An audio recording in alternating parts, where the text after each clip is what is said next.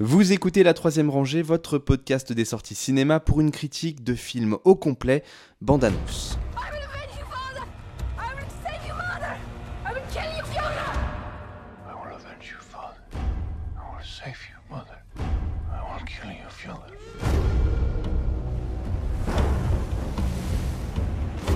would stow away to such a hellish place? To find what was stolen from me. And what is that? A kingdom. Nous sommes tous allés voir euh, L'Homme du Nord au Québec ou The Northman chez nous. Film de Robert Eggers avec Alexander Skarsgård, Nicole Kidman, Willem Dafoe, Björk, Anna Taylor-Joy et Ethan Hawke. Et c'est Lila qui va nous le pitcher. Euh, alors pitch, euh, pitch qui va être très simple puisque on est dans, dans quelque chose d'assez iconique. Euh, alors c'est inspiré de la légende islandaise, je crois. Ou bon, une légende scandinave, je veux pas dire de bêtises, du prince Hamlet, euh, voilà. Mais mais fi- finalement, euh, enfin il y a y a un certain nombre de réaménagements euh, vis-à-vis de la légende qui était déjà celle qui avait inspiré Shakespeare pour Hamlet, euh, déjà réaménagée. Enfin bon, mais finalement on se fiche un peu des détails parce que l'archétype c'est très simple. Euh, c'est un, un jeune garçon, euh, son père est assassiné euh, par son oncle. Il est contraint de fuir parce que bah, on cherche à le tuer lui aussi, euh, puisque, euh, enfin, il faut quand même préciser que son père est donc euh, seigneur. Je sais pas exactement s'il est roi roi, local, ou voilà, mais en tout cas c'est c'est un chef de guerre, voilà, qui qui règne sur des terres. Donc bien sûr là il y a des enjeux politiques. Lui c'est l'héritier, il faut l'éliminer. Et donc son oncle, après avoir tué son père, enlève sa mère et lui jure de revenir venger son père, sauver sa mère et tuer son oncle. Euh, et puis les années passent et on le retrouve euh, métamorphosé en Alexander euh, Skarsgård et Qui a avec poussé de la fonte. voilà un petit peu beaucoup de fonte qui est devenu enfin voilà viking totalement bestial c'est vraiment quelque chose sur quoi le film va insister ce dimension euh, ouais, extrêmement Mhm. bestiale, euh, sans, euh, sans émotion des personnages. Enfin, si- enfin je ne peux pas dire sans émotion, il y a quelque chose de très très cathartique, mais, mais qui ne s'exprime pas par l'empathie, par euh, les émotions, on va dire, civilisées, pour ainsi dire, mais, mais vraiment par quelque chose de- d'extrêmement primaire. Et un beau jour, en fait, il va rencontrer une sorcière qui va lui rappeler son destin et lui dire que bah, il, il est temps d'aller accomplir euh, son destin, d'aller accomplir sa vengeance. Euh, et euh, je pense que cette, euh, cette scène avec... Ah non, c'est pas la première, la scène avec la sorcière, parce que euh, il y a d'abord une scène euh, au début du film D'initiation. ouais, d'initiation où officiellement en fait son père, euh, ton père a été blessé, donc il se dit il est temps que on fasse de mon fils mon héritier officiel. Euh, Il y a une sorte de scène d'initiation euh, où Willem Dafoe joue ce tour de sorcier, euh, voilà, totalement flippant et où ils vont on peut se comporter comme des loups, etc. Enfin, comme des chiens qui veulent euh, devenir des hommes, enfin bref. euh, et ces scènes-là sont les premières à montrer quelque chose que va beaucoup faire le film, c'est une sorte de confusion entre le, le réel et le fantastique. En fait, à aucun moment tu as des éléments qui sont tangiblement fantastiques, qui influencent de manière euh, non naturelle les événements. Euh, mais mais, parce, mais tu, tu sens que tu es dans leur système de croyance, dans leur mythologie où ces choses-là existent. Parce que euh, parce que c'est leur façon de lire les choses, de lire le monde, euh, de croire que ça leur est destiné. La sorcière, on la voit voilà apparaître, disparaître, c'est mais, mais peut-être que ça s'est juste tout simplement passé dans son univers, enfin dans, dans son univers intérieur, dans sa tête à lui. Euh, De, et- la, de la même manière, à un moment, il se bat contre un, un géant mort-vivant. Et, euh, et en fait, ce combat ne pourrait, pourrait ne pas avoir eu lieu. C'est c'est ça, enfin, tu, tu vois toute la scène et puis là, t'as ce, cette sorte de... Mince. Bref, j'ai un trou sur le nom du procédé, Non, le, le lateral plan. Mais, voilà, et tu, tu reviens avant et tu réalises que tout ça a été imaginé. Un peu, dans, un peu comme dans Hero euh, de, Zang, de Zhang Yimou, où t'as toute cette sorte de combat qui en fait se passe dans la tête Oui. des personnages. En fait, il y a un petit peu de ça. Et ce qui est intéressant, Euh, c'est que ça les aide autant à avancer à certains moments que ça les, ça les coince dans un, dans un, dans un destin balisé. Quoi. Ça- c'est- c'est- c'est- c'est- c'est c'est- c'est un élément assez intéressant quoi, de, de suivre ce côté destiné, cette mythologie euh, de leur culture. Ça peut être un, euh, un moteur de de- de- de- d'existence, mais ça peut aussi les écraser euh, sans qu'ils puissent euh, sortir de, ce, de ce chemin en fait. Parce que du coup, ouais, dans la, la culture euh, viking, euh, bon, au sens large, hein, parce que c'est plein de, de peuples, bah, c'est comme en fait, c'est les, comme les Gaulois chez nous, hein, euh, l'appellation viking. Ça représente plein de, de peuples euh, en vrai. Il n'y a pas une unité euh, viking. Mais bref, dans leur euh, mode de, euh, de fonctionnement, en fait, les, ils, avaient, ils avaient un alphabet, les runes, mais qui servait euh, en fait pour tout ce qui était euh, l'histoire des dieux et la religion. Mais c'est vrai que l'histoire euh, des hommes n'était racontée qu'à travers des récits oraux qui s'appelaient les, euh, les sagas. Et, euh, et c'est vrai que du coup, bah, chaque personne est euh, le personnage principal de sa saga à lui, de son histoire. Et c'est quelque chose qu'on euh, reconnaît, enfin qu'on voit beaucoup dans le film, avec notamment les personnages. que- que- comment il y a une euh, comment il y a une unité entre toujours entre le, le signifiant et le signifié. Euh, les mots qui, qui vont être prononcés, si tu dis à quelqu'un que tu vas le tuer, t'as toute la portée symbolique qui est derrière et qui est présente et qui est comprise par tous les personnages euh, dès, l'instant où c'est fait. Et c'est vrai qu'il y a toujours, il y a toute une, euh, ça, ça apporte toute une théâtralité quand même à, à chacune de leurs actions, à chacun de leurs choix, euh, au dialogue qu'ils peuvent avoir les, les uns envers les autres. Et, euh, et ça, je trouve que c'était, euh, c'était vachement bien retranscrit euh, dans le film. Et puis pareil, enfin voilà, comme tu dis, il y a plein de tout l'aspect bestial. Au début, le, le personnage est un, un berserker Mhm. Et, euh, et il fait toute une, euh, une cérémonie avec ses, avec ses poteaux berserkers. et euh, ou pareil, c'est ça, ils ont des peaux de loup et, euh, et ils se mettent dans tout un, un état d'esprit pour aller bah, pour aller massacrer des gens en fait et capturer des, des esclaves. Et, et ça, je trouvais que c'était pas mal aussi la manière dont dont c'était amené, pareil, parce qu'on a tout un aspect, parce que les Vikings, dans l'imaginaire collectif, bah, c'est des guerriers qui passent leur temps à se battre, et en fait, bah, c'est également surtout des marchands et des fermiers à la base, avec euh, certes des activités euh, plus guerrières à côté. Et c'est vrai que tout le début du film, on a vraiment 45 minutes de grosses bastons Mm. où ça arrête pas de se tabasser la tronche et tout. Et après, on a euh, une demi-heure, une demi-heure, 40 minutes de, de vie de campagne où bah, ça, ça va champ, ça va. Euh, comment Ça va aller euh, tendre le linge, euh, tout un. Bah, tout l'autre aspect en fait. De, de- c'est vie un aspect qu'on a moins l'habitude de voir que Parfaitement. l'aspect guerrier. Et, euh, ça, ça- ça, ça, je suis d'accord, tu vois, que bah, toute cette, toute cette vie-là qui, euh, qui s'organise, et puis même, pareil, il y a, il y a- quand ils capturent des, des esclaves, au début, ils sont là, enfin, t'as les, t'as les marchands, ils font bon, bah, eux, on va les envoyer à tel endroit, eux, on va les. Je sais plus, genre, il y en a qui vont en Islande, il y en a qui vont euh, en Finlande, il y en a qui vont à Constantinople. T'as tout le, le côté aussi, bah, que les Vikings, c'est des gens qui ont voyagé énormément, même si, bon, bah là, c'est, euh, c'est moins présent, parce que t'as une. Comment En gros, là. un- au début, c'est en Russie, euh, c'est en Russie qui se réfugie. Et après, il va en Islande, donc bon, ça reste, euh, on reste dans les pays du, du Nord. Mais, mais je trouvais que ouais, cet aspect, comment Parce que bon, ça reste une fiction, hein, mais l'aspect euh, plutôt un peu euh, historique de la vie viking, je crois que ça marchait pas mal. Ils ont pas de casque à cornes, ça c'est trop bien.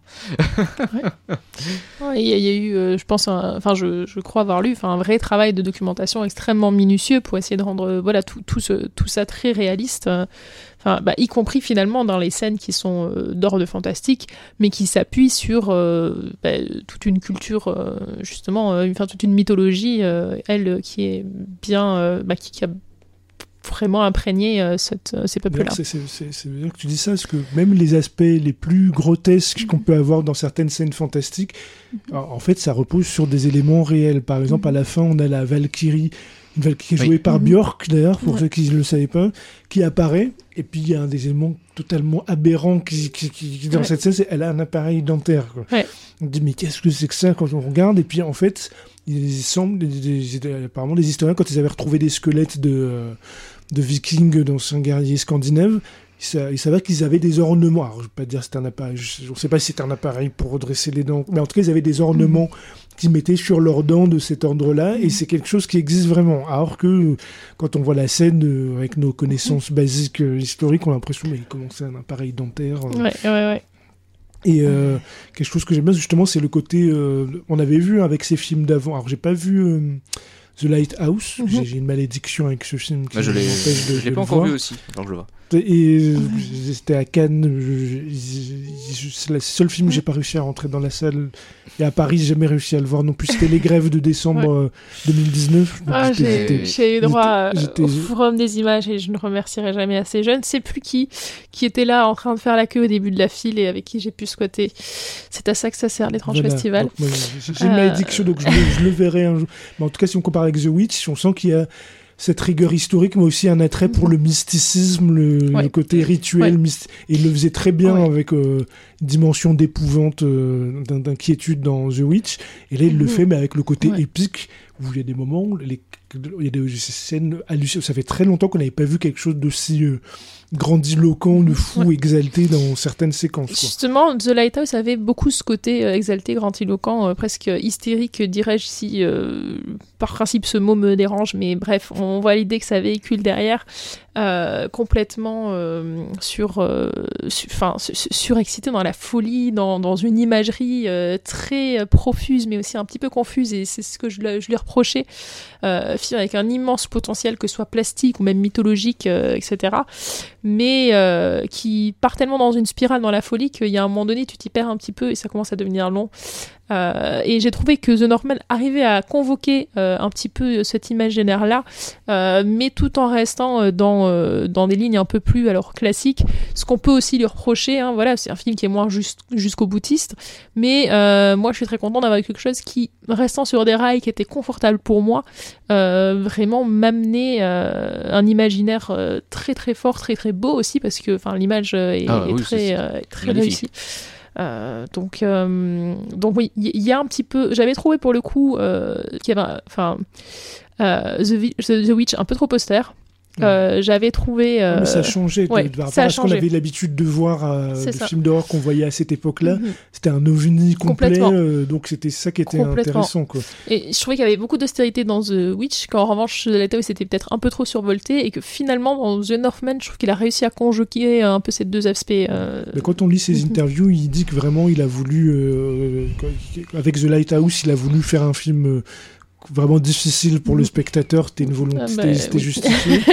et euh, que The Northman, euh, il a voulu justement s'ouvrir, euh, mhm. que ça soit vu par le plus grand nombre, et c'est d'ailleurs pour ça qu'il a pris cette histoire-là qui est, voilà, qui est assez universelle, que ce soit dans le côté mythologique, mais même Mhm. euh, dans les références qu'il a, parce que très clairement, il a vu Conan le barbare de, Ouais. de John Milius, c'est la- Mm. c'est à peu près la même construction. euh, Il y a des moments qui le rappellent explicitement l'attaque du village. C'est vraiment le du Conan, même le début, quand c'est le, le plan fixe sur le volcan, avec euh, cette musique un peu euh, rituelle. euh, et puis la, la voix qui tonne, qui nous raconte la, la- la légende, c'est l'ouverture de, de Conan en Mhm. gros. Quoi. Donc il, a, il, a- il était vraiment sous, sous influence à, à assumer là-dessus, d'avoir quelque chose de. un récit un peu ancré dans l'imaginaire collectif. quoi.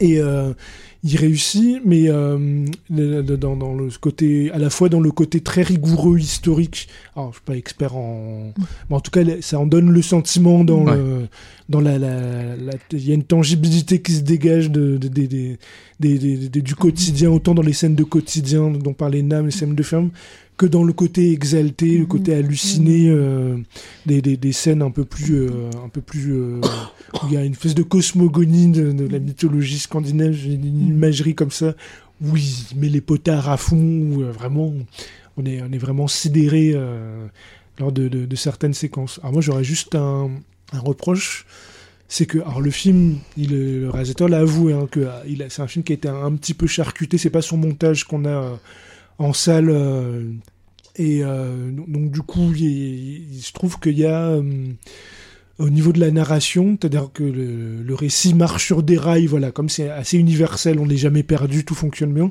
Mais il y a un côté un peu mécanique, peut-être, je trouve, euh, peut-être qu'il ne devait pas avoir dans son montage d'origine. Au niveau des interactions avec les personnages, je pense notamment à la relation entre euh, euh, le héros et puis la, la sorcière, quoi, la- jouée par Anna, Anna Taylor-Joy ouais. où donc on- à un moment donné ils vont se retrouver en couple. Bon, enfin au départ en tout cas il y a une euh, il y a une association mais c'est plus euh, une, association de démunis voilà pour s'en sortir de leur situation d'esclavage où euh, ils décident de s'associer pour euh, réussir leur plan et qui va se muer en histoire d'a- d'amour finalement. Et je trouve que la transition justement entre Ouais. ce ce côté euh, euh, association euh, purement stratégique et la transition vers l'histoire d'amour, je trouve Mhm. qu'on la ressent pas. C'est-à-dire, il y a- il y, a une scène d'amour qui arrive euh, comme un cheveu sur la soupe presque, et puis tout d'un coup, ils sont follement amoureux, ils s'aiment, et puis il est quasiment prêt à abandonner sa vengeance pour elle. Et je trouve qu'il n'y a pas eu euh, la progression, il manque, il manque Mais- quelque chose. Peut-être parce que de base, c'est pas des grands romantiques. et c'est aussi... Oui, peut-être aussi. Mais, mais d'ailleurs, Mais- la- cette scène où ils se retrouvent euh, bah, tous les deux, ça, ça se passe pendant une, une fête païenne qui m'a beaucoup fait penser à la, la fête païenne qu'on peut voir dans euh, Andrei Roublev. C'est- J'ai encore réussi à placer un intercapsule. Alors, alors c'est- Euh, c'est une influence. euh, on- il on- il il dit, j'ai vu une interview, il l'a il le une citait. espèce de, voilà, de, de- de fête païenne où tout le monde se trouve à se, se fout à poil pour, euh, avec des petites fleurs dans les cheveux et après va copuler dans la forêt. Mais pareil, bon, voilà. j'ai réussi à placer mon intercapsule, je suis content. Et euh, mais il y a un autre aspect aussi que j'ai bien, parce qu'on parlait voilà de l'aspect horrifique du film. Et en fait, tout comme comme dans d'autres scènes dont on parlait tout à l'heure, un des personnages principaux est en fait le monstre du film, parce que le Northman, euh, du coup le Alexander Skarsgård, va décider de, de foutre le dawa euh, chez son oncle, dans le village de son oncle. Et, euh, et en fait, il va attaquer la nuit, notamment parce qu'il a une arme qui ne peut, dont, dont le fourreau ne, enfin, qui peut sortir son fourreau que la nuit. Ce qui est confirmé plusieurs fois dans le film, Mm. ce qui est plutôt marrant. Même il y a d'autres personnes en journée qui essaient de le tirer, ça, ça marche pas. C'est d'ailleurs là où on se dit que la- la- l'ambiguïté fantastique. euh, Ouais, là, on commence à arriver Ouais, à la limite. ouais. Ouais. Et euh, mais en même temps, il y y a tout un aspect où ça devient un espèce de. À un moment, il tue des gens. Il, on a l'impression d'un. C'est une, c'est- il y a une- il y a une scène dans Hannibal où il fait un tout un montage avec de- le corps de gens. Euh, après, avec sa, sa, sa copine, ils vont euh, ils vont droguer les gardes, ce qui fait qu'ils vont tous se taper un sale trip. Il y en a qui vont, il y en a il va se suriner le cou. Enfin, c'est. euh, Mais pareil, tout là. Et en fait, il y a tout un aspect horrifique, Mhm, hallucinant. ouais, ouais, ouais. Sauf qu'au final, le film d'horreur, il est pas pour nous, il est pour l'oncle qui est en train de vivre la pire période de sa vie. Et, euh, et puis nous, voilà, on suit le, le- on suit no- notre héros qui est en train d'avancer. Et d'ailleurs, ça m'a fait penser à un autre. Alors c'est Lila quand qui avait tweeté en disant que c'était le film le plus émo qu'elle a jamais vu. Mais on en a eu un autre cette année. Un film où il y a un type qui euh, qui est la vengeance et qui va attaquer la nuit Ah, euh, dans le cœur de ses Ouais, ennemis, ouais. hein On en a eu Avec un la autre. Ça me dit petite quelque mèche. chose. C'est ça, bien. avec la, la- la petite mèche. Alors c'est pas, oui. alors du coup on n'a pas eu, on n'a pas eu Pattinson dans ce film, mais on a Mais- eu Alexander Mais- Skarsgård. et comme je disais, je trouve que la différence, c'est que, et là pour le coup, sur le, le personnage, je, je pense qu'on peut pas battre euh, Pattinson en émo dans ce film. Enfin voilà, c'est, c'est, c'est, ça se pose là quoi. Euh, Mais, euh, mais c'est le personnage qui est émo et le film derrière, c'est un truc un peu dark, un peu sombre, mais, mais, mais là, je- là dans, dans euh, Dans The Northman, Northman, ouais. je trouve que, enfin, le, le, le film lui-même est dans une telle débauche cathartique. Dans, dans, vraiment, enfin, on dirait que c'est, c'est un, un ado de 15 ans qui est mal dans sa famille et qui a découvert la légende d'Hamlet et qui a décidé de foutre toute sa rage dedans, tout, enfin, Et pas sa rage dedans. Bref, Et les Oui, muscles qu'il a pas aussi. c'est ça, les 15 ans. muscles qu'il a pas, tout toute sa frustration Mm. est dans un truc euh, ultra, euh, ultra Et violent. puis tout d'un coup, quand il se retrouve confronté à la vérité vraie, euh, tout ce côté binaire de la mythologie, Mhm. ça lui éclate en pleine face. Quoi. Ouais. Euh, Ouais. ouais. Mais d'ailleurs, ça c'est un truc que je trouvais assez intéressant aussi, c'est que dans le film, euh, parce qu'au final, voilà, au début, on est sur un truc quand même Mhm. très manichéen, même pendant Ouais. tout le film, mais au final, il y a, en fait, les personnages manichéens, c'est les mecs. Et à côté de ça, t'as les meufs qui ont l'air plus intelligentes. C'est juste qu'elles ont pas les gros muscles, mais euh, elles traînent tout le monde par le bout du nez. Sauf bah, les mecs qui parfois ils sont trop cons pour, euh, pour les écouter.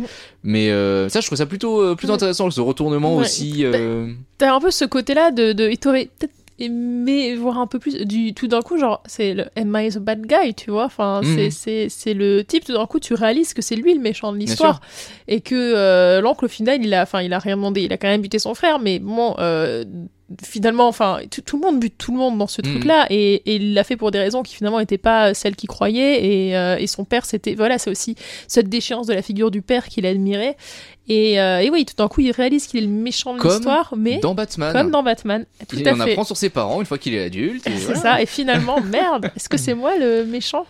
Est-ce que c'est moi qui suis de droit Pas- euh, Là, je change Oula, de, oulala. de, de contexte. Et puis Mais- un aspect que j'aime bien aussi, c'est le côté euh, à, à la fois exaltant et puis le côté. euh, Enfin, il arrive à bien équilibrer le côté exaltant et à la fois le côté nocif de, de la violence. C'est-à-dire qu'il y a, Ah oui, oui. il y a des scènes, euh, par exemple, je pense à l'attaque du village où là, bon, en plus c'est un plan séquence, il y a un travelling qui est vraiment euh, quelque chose, on est vraiment euh, le point serré devant la séquence. euh, c'est surtout en plus le côté vraiment euh, la régression animale que les personnages ont. Beaucoup À fait un moment donné, on lui, à- on lui envoie une lance, il rattrape la lance en Et plein puis, vol. ouais, il la ouais. Et puis il la renvoie. enfin, il y, a des moments.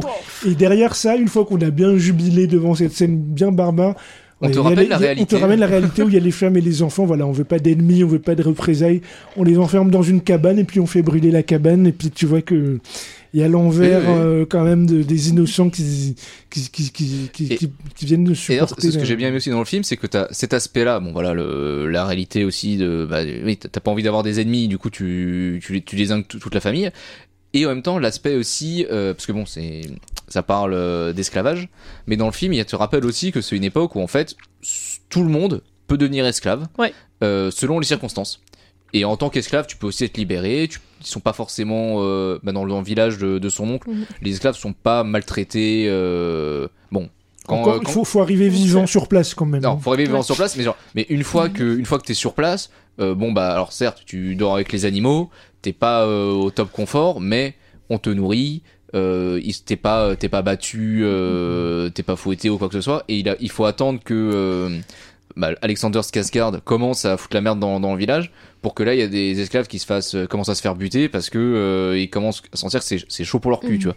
Mais euh, mais c'est vrai qu'il y, y a ce côté là parce que pareil on apprend que, que sa mère était une ancienne esclave et que euh, du coup lui en fait il est pr- prince euh, par défaut parce qu'en fait euh, bah, c'est le seul héritier de euh, de son père. Mais du coup il y, a un- il y a un truc ouais, qui est moins euh, comment? Par rapport à la la hiérarchie entre les gens il y a quelque chose qui euh, qui est pas euh, qui est pas figé. Il y a quand Euh, même mais son a- cousin qui lui dit tu seras jamais un homme libre parce que la puanteur d'un de- d'un enfin lowborn euh, enfin d'un d'un Oui, oui, esclave va se mander enfin voilà tu pourras ne pourras jamais te quitter. Et du coup quand on y pense oui c'est quelque Oui, part vraiment ouais, un fils derrière, euh, ça, il y a la scène avec l'oncle. mais derrière ça, il y a la scène avec l'oncle où il essaie d'apprendre une forme de, de, de, de- de Ou de- tem- tempérament plus humble à son fils, Ouais. où il lui dit bon, il faut que tu montres, même si on a des esclaves, il faut que tu montres que tu es capable de d'exécuter la tâche aussi, que tu es aussi fort qu'eux. Ouais. Donc il y a un côté, ouais, euh, il y a il- une, une leçon de vie. il- ah, plus de, de- il lui dit tu serais tu sais jamais si dans un an tu seras euh, roi ou esclave quoi Oui, c'est ça. ouais. et euh, c'est vrai que ça, cet aspect là était euh, était pas mal euh, pas mal amené quand même dans le film Et, mais- euh, et je pense que c'est effectivement aussi, enfin peut-être plus sur le côté de euh, ce qu'on peut avoir l'habitude de voir comme représentation euh, de bah, justement la royauté, etc., des nobles, c'est que quelque part ça c'est un privilège qu'ils garderont toujours et même s'ils sont destitués, bon, on fera en sorte qu'ils aient une bonne vie, etc. Là, comme on est dans des tas de peuples avec des, des voilà des conflits euh, même plus ou moins intestinaux, etc. euh, tu peux vraiment être déchu à tout moment en fait. Mm. Et c'est pas parce que aujourd'hui tu es tu es roi, aujourd'hui tu es Ouais, l'épouse d'un sachant roi. que le le- l'oncle, le, meurtre qu'il Ça. commet en ouverture, bon. Pas- il, a, il, a- il, a- il en a pas profité finalement. Ouais, on retrouve fermier ensuite. euh. Mais, euh, mais en tout cas, c'est ça, c'est, c'est, tu peux pas. Enfin, en fait, tu t'as pas de privilège immuable et, euh, et voilà. Et, oui, effectivement, euh, même, même effectivement, s'il est devenu roi, c'est finalement le, le roi de rien. hein, c'est le roi d'une île où il est éleveur de moutons, Mm. comme disaient les autres. hein. Euh, et euh, bah du coup on n'a plus qu'à parler de, de la fin du film de comment ça se termine mal. Euh, bien, Mais- ça- mais de temps, son point de vue. en même temps j'ai trouvé je trouvais que c'était pas mal amené mais on s'est fait le fait que bah il il y a, il y a un, un moment où il décide de partir avec Anna Taylor Joy et du coup bah il est dans le bateau. Et une fois qu'il est dans le bateau il se dit j'ai encore mon destin à accomplir. En plus t'es enceinte. Du coup euh, ça veut dire que mon, mon sang euh, ma lignée n'est n'est pas finie Euh, du coup j'ai encore ma vengeance à accomplir et en fait t'as le truc du il aurait pu avoir une vie heureuse et partir avec Catwoman Mais il est prisonnier, mais il est prisonnier, il est Mais non, prisonnier il de. va accomplir sa vengeance. Mais il est, ça, il est prisonnier de son truc. Et c'est vrai que, et en même temps, t'as, t'es, dans le film, vu que tout amenait au, la confrontation finale entre les deux, t'avais le truc en même temps du s'il part, le spectateur est pas content parce que bah il a pas son, Mm. il a pas sa baston finale, Ouais. euh, la catharsis euh, finale euh, où les deux vont enfin se foutre sur la gueule. Ce qui fait qu'au final, c'est y réfléchir en termes de, de voyage du héros. euh, finalement, le moment où ça où il aurait la possibilité de, de- que ça se passe bien pour lui Mm. et que d'être heureux, c'est quelque part la mort symbolique du héros dans son ça. modèle à lui, quoi. C'est, au moment où il, ça, il, il faut qu'il renonce à être un héros pour euh, Ouais. être heureux. Et, euh, et puis moi, au final, voilà, ils vont. se- En plus, eh, la- la- le combat final est quand même assez épique. Ouais. dans, dans, à poil dans le volcan là. euh. Ouais, c'est pas mal Oh, ça. D'ailleurs, un truc dont on n'a pas parlé, dans les bastons, ça je trouvais vachement bien, euh, c'est super vif. et, et rapide et violent, mais dans le sens où il y a une- euh, quelqu'un se prend un coup dans la tronche, c'est fini, il se relève pas. Ouais. Euh, et il y a quelque chose de, de très Ouais, soudain non, dans déjà, les. Oui, mais déjà, euh, quand tu, mets, quand, tu, quand tu vois qu'ils mettent un ou deux coups, ils cherchent à en finir. Hein. C'est pas, on Ah va oui, bien sûr. continuer à ajouter. Tu sens bien que le, le coup que je te mets, c'est pour que tu te relèves Non, pas. ce Quoi. que je veux dire, c'est que c'est pas- les c'est pas.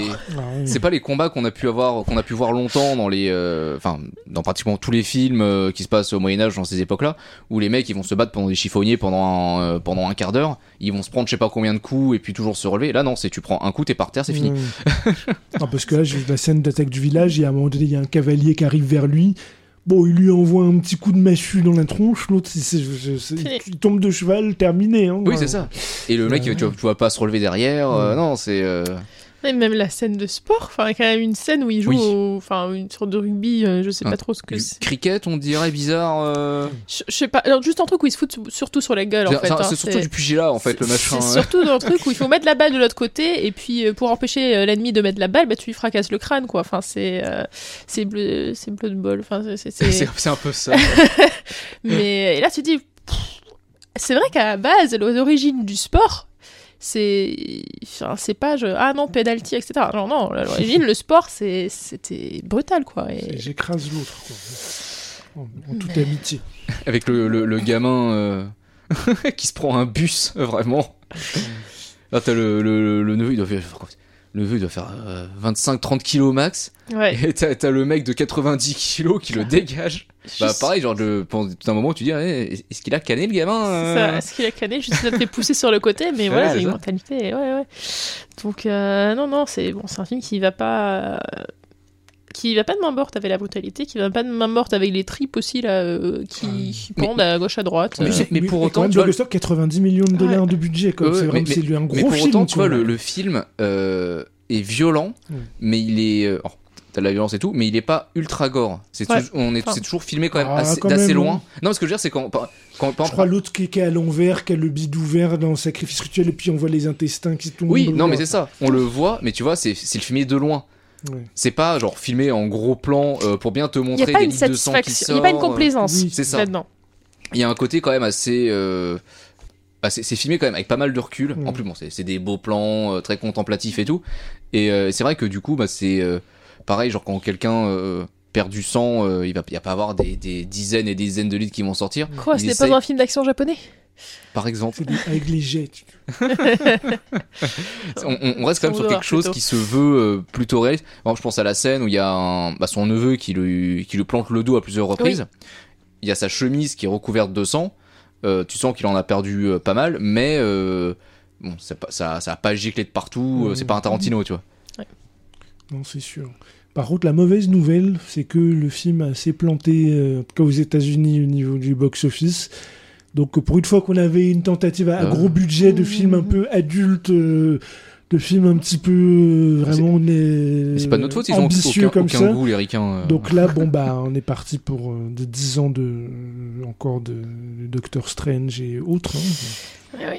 Parce que là, pour euh, le coup, le budget était là, ils l'ont sorti en salle. euh, Bah, après, les, eff- les efforts ont été faits, puis. Ah, après, si le film euh, marche bien à l'international et euh, enfin s'il arrive à se rembourser, peut-être que euh, voilà, mais euh, Ah, mais bon, on n'aura pas de sitôt de, de, de projets comme ça. Même Robert Eggers, le réalisateur, c'était son premier. euh, bah, c'est son premier gros machin. gros oui. machin.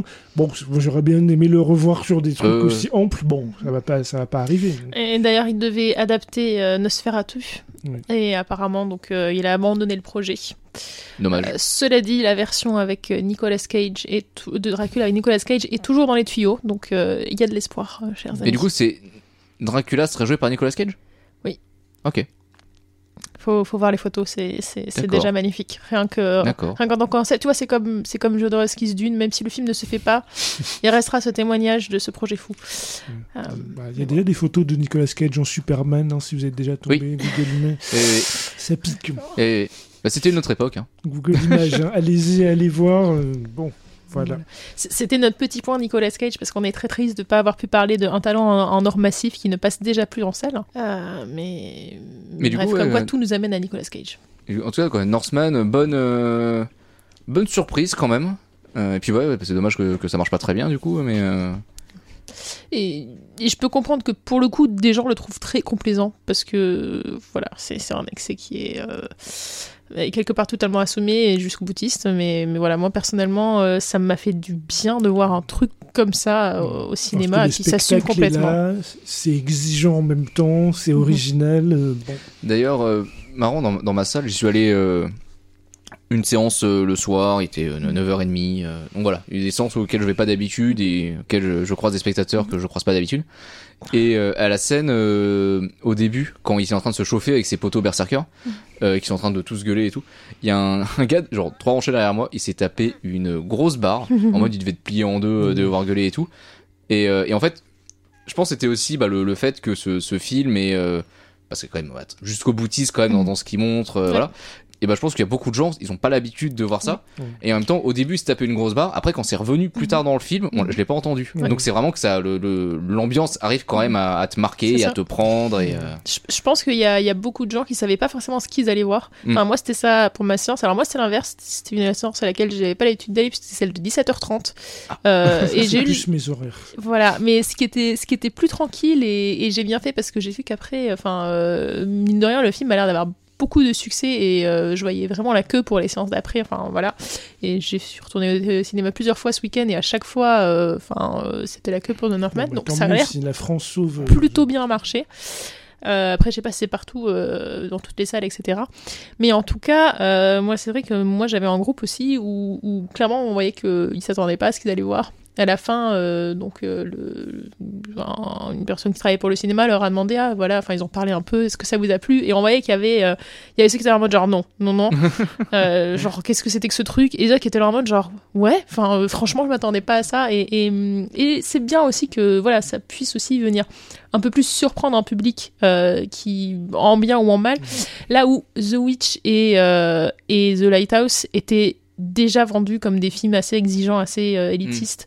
Et, euh, et qui a obtenu un succès critique euh, c'est clair. Mais euh, mais je pense que ils ont surtout attiré des gens qui s'attendaient à ce qu'ils allaient voir. Et euh, et voilà, moi j'aime bien des films qui justement vont un petit peu s'ouvrir vers un autre public, même si je comprends qu'on puisse euh, avoir la frustration de voir un réalisateur se plier plus ou moins à des cahiers des charges.